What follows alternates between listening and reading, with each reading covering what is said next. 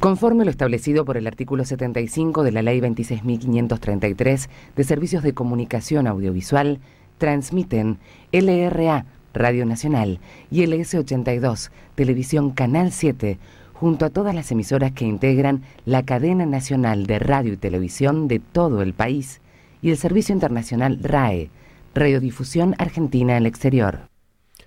Habla el país Eduardo Gabriel Vilches.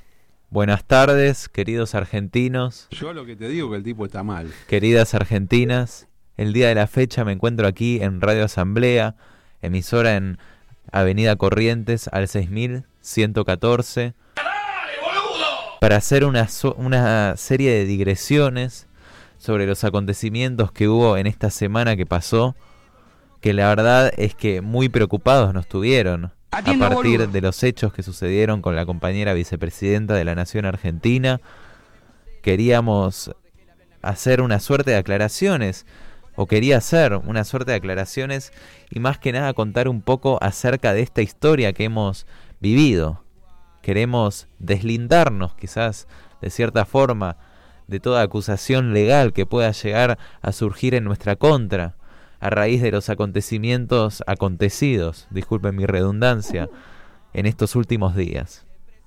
Vamos a hacer un breve repaso, o eso al menos voy a intentar, porque nos queda una, columna del compañero Joaco de lo que nos pasó en estos días. Ahí va, perdonen.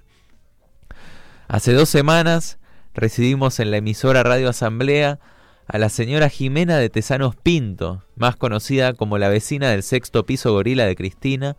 que se tomó la amabilidad de venir hacia los estudios para hablar con nosotros hace dos sábados que no sé cuándo cayó. Hace dos sábados era tres, 3 de septiembre, gracias Joaco. Vino la señora vecina de Cristina a hablar con nosotros. Se nos quedó corto el tiempo, esa semana fueron dos días después del intento de atentado. Contra... Llegó, tarde, eh. o sea, mandala al frente. Llegó tarde. Bueno, Puede ser un poquito, pero se nos quedó corto el programa. Entonces fueron dos días después del atentado, por lo tanto aún no había conocimientos. Entonces al quedarnos corto el programa, lo que hicimos fue eh, hablar y salió al aire. Eso ella nos ofreció venir una segunda vez el sábado 10 a este programa para poder continuar con esa charla que la verdad es que venía muy profunda y al mismo tiempo bizarra. Por lo tanto, nosotros accedimos a esa invitación que nos hizo ella, fue a la inversa, pero accedimos a que viniera. Entonces, en el desarrollo de la semana, al empezar a producir el programa, lo que notamos es que empieza a salir en los medios que podría llegar a haber un posible involucramiento de Jimena de Tesanos Pinto en el intento de asesinato a Cristina junto con este grupo de Revolución Federal lo cual nos pareció raro, incluso en el día viernes anterior, creo que fue el viernes 9, ella salió con Pablo Dugan en C5N, nos lo contó el viernes 10 cuando vino por segunda vez al piso de esta radio, y hablamos y le consultamos acerca de estas acusaciones que se hicieron que, de que la abogada de los amigos de Fernando Sabac Montiel vivía en su mismo departamento, le estaba alquilando, y además de esta acusación, también la de haber traído al mejor amigo de Sabac Montiel y a otro más, a dos militantes que también nos lo aclaró, a su, a su hogar y que se sacaron selfies, eso fue previo al atentado, nos dijo ella, entonces eso nos pareció raro, por lo tanto, aquel sábado 10 decidimos preguntarle qué onda con esto, a lo cual ella nos contestó y nos dijo, lo que si quieren pueden ir a escucharlo, que el recorte me parece que ya está subido en Spotify, si no lo pueden encontrar en Radio Cut o lo subimos a nuestras redes, nos lo pueden pedir también por mensaje directo. Entonces lo que hicimos fue preguntarle, ella nos respondió amablemente, entonces tuvimos esa respuesta. Termina esa entrevista, perdonen, y empieza a salir más información y sale dentro de esa serie de acusaciones que